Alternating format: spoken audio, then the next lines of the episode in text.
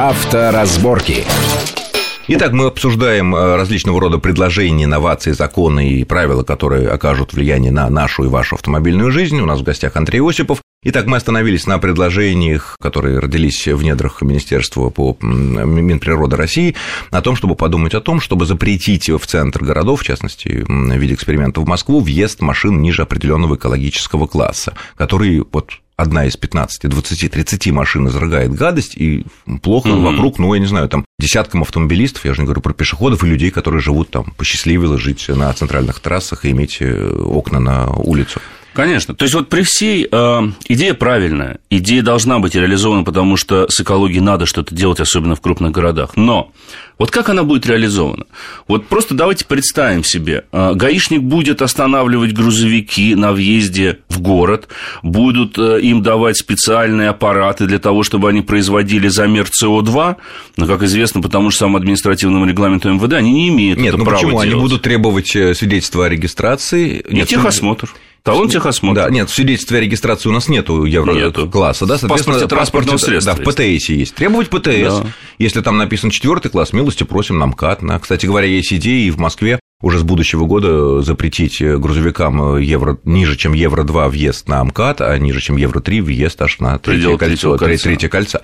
Да, но, то есть, ты хочешь сказать, что идея правильная, но ее невозможно реализовать? Механизм реализации не проработан. Потому что любой водитель, э, даже если вот его останавливает э, гаишник, говорит, что твоя машина чтит, он говорит, слушайте, вот у меня техосмотр, который я получил только на прошлой неделе. И гаишник... Честно вы... купил.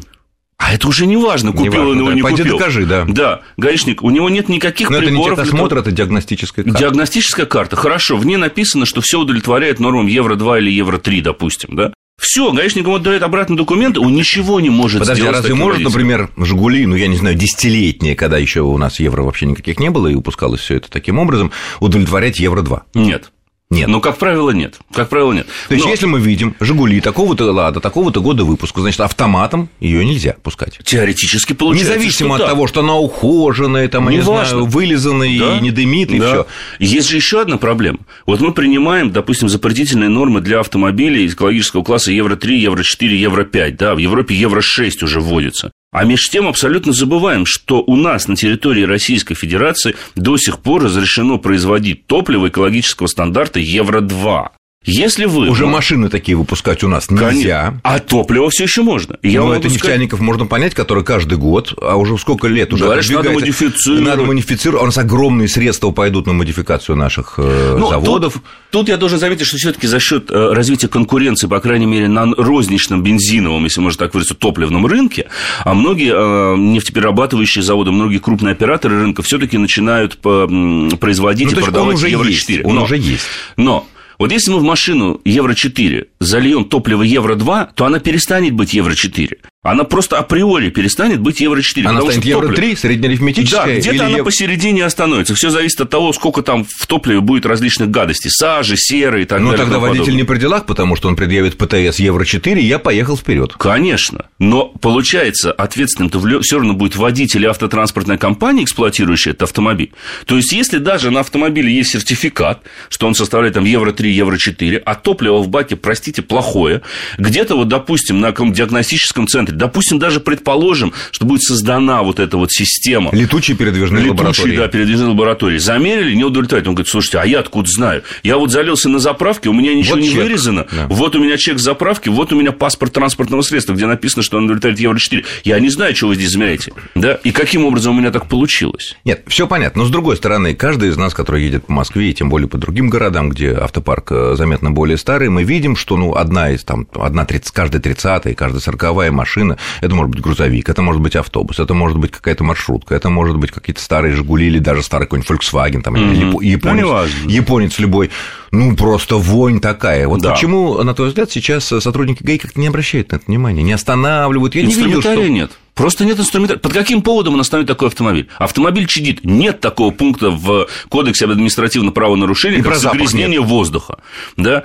А на самом деле, ведь проблема тут получается более глобальна. Для того, чтобы нам вот ее решить, нужно для начала решить проблему коррупции в органах ГИБДД, чтобы техосмотры, диагностическую карту нельзя было купить просто ну, так. сейчас ГИБДД к этому вообще не имеет никакого Хорошо, отношения. но чтобы вот сервис, сертифицированный сервис для проведения технического осмотра и выдачи диагностической карты должен надлежащим образом исполнять все возложенные на него обязанности. То есть не за деньги выдавать и рисовать диагностической карты, что машина всему соответствует, да, а реально, а, собственно Тем более, говоря, проводить. деньги небольшие. Тем больше деньги-то небольшие, действительно. Дешевле, чем раньше техталон был. И, и кроме того, мы все время любим смотреть на западный опыт, но не перенимаем из него то лучшее, что в нем есть.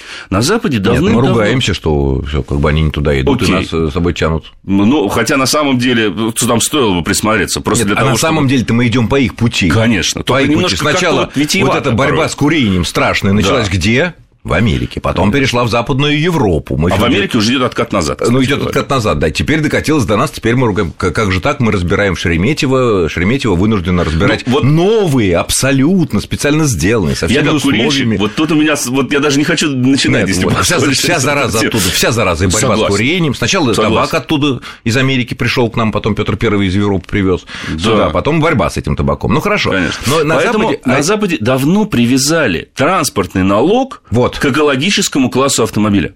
Есть у тебя машина Евро 5 там, или Евро 4? Да, хорошо, даже возьмем Евро 3 машина в Германии эксплуатирующаяся. Он каждый год Евро 3 это примерно выпуск, ну, там, 4-5 года. Да, ну, это может быть даже 90-е еще годах. Хорошо, машина там середина 90-х годов у человека, да, она Евро 3. Нет, ну, Он- на Евро 2, скорее всего. Ну, он приезжает в ТЮФ, где он обязан приезжать каждый год, чтобы получать наклейку. И ТЮФ ему говорит, да, мы допустим машину для эксплуатации, но, извините меня, вы будете платить вдвое, вы должны будете заплатить дополнительный налог за экологическую небезопасность вашего транспортного средства. Ну, в Германии, допустим, там транспортный налог, он в цене топлива. А, То есть, он автоматически его будут платить все, там нет отдельного такого. Но есть отдельный налог на неэкологические транспортные средства. В Германии же. Да, и в большинстве европейских стран. Там, где э, налог в цене бензина. Если налог не в цене бензина, то просто налоговая ставка для этой машины Это- а существенно как, как выше. если налоговая ставка в цене, налог в цене бензина, тогда это правильный Так. подход, но ты не сделаешь Экологический налог. Экологический На налог. всех. Нет, только на те машины, которые удовлетворяют ниже вот определенного класса. Нет, То есть подожди, подожди, а если, если это в цене бензина или Без разницы. дизеля?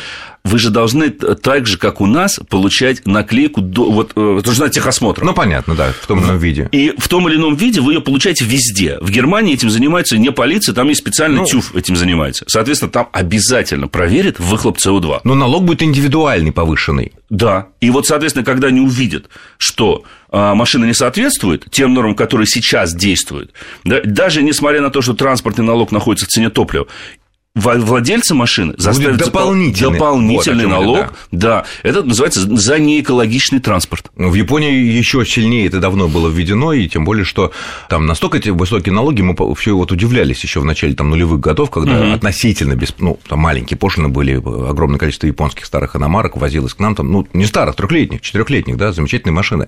Удивлялись как, а потом, когда поняли, какой там налог на четырехлетние Конечно. машины, в том числе Конечно. из-за экологии, но на самом деле, чтобы поддерживать свою японскую автопромышленность, чтобы люди меняли, и люди просто было выгодно за бесценок отдавать Да. машины и покупать новые. Конечно. кредит. И причем, во-первых, это финансовый инструментарий, налоговый инструментарий, а не запретительные методы. И, во-вторых, возьмем ту же самую Францию. На многих французских заправках до сих пор можно купить этилированный бензин.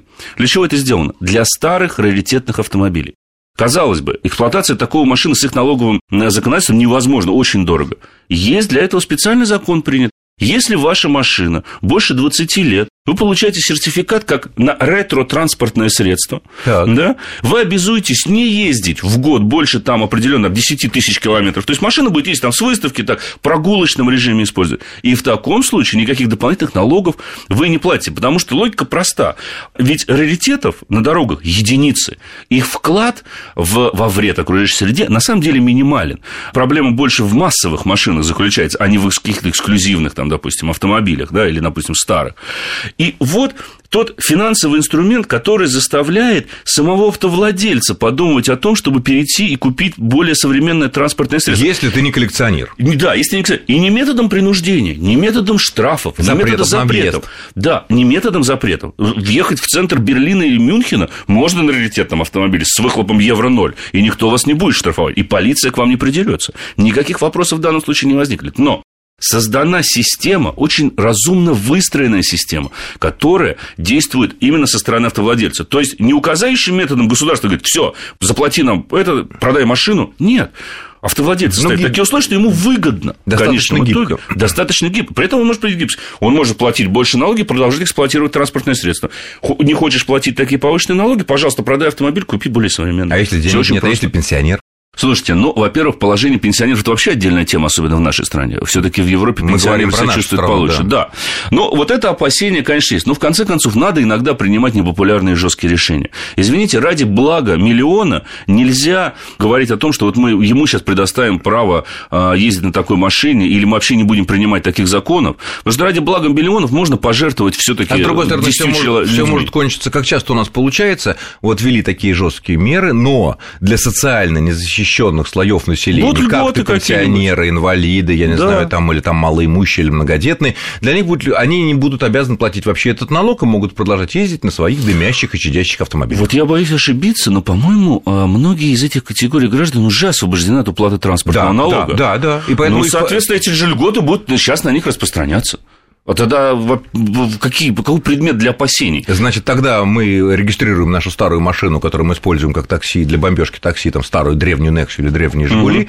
мы регистрируем на пенсионера соседа, так сказать, за небольшую мзду, и, соответственно, продолжаем ездить на них.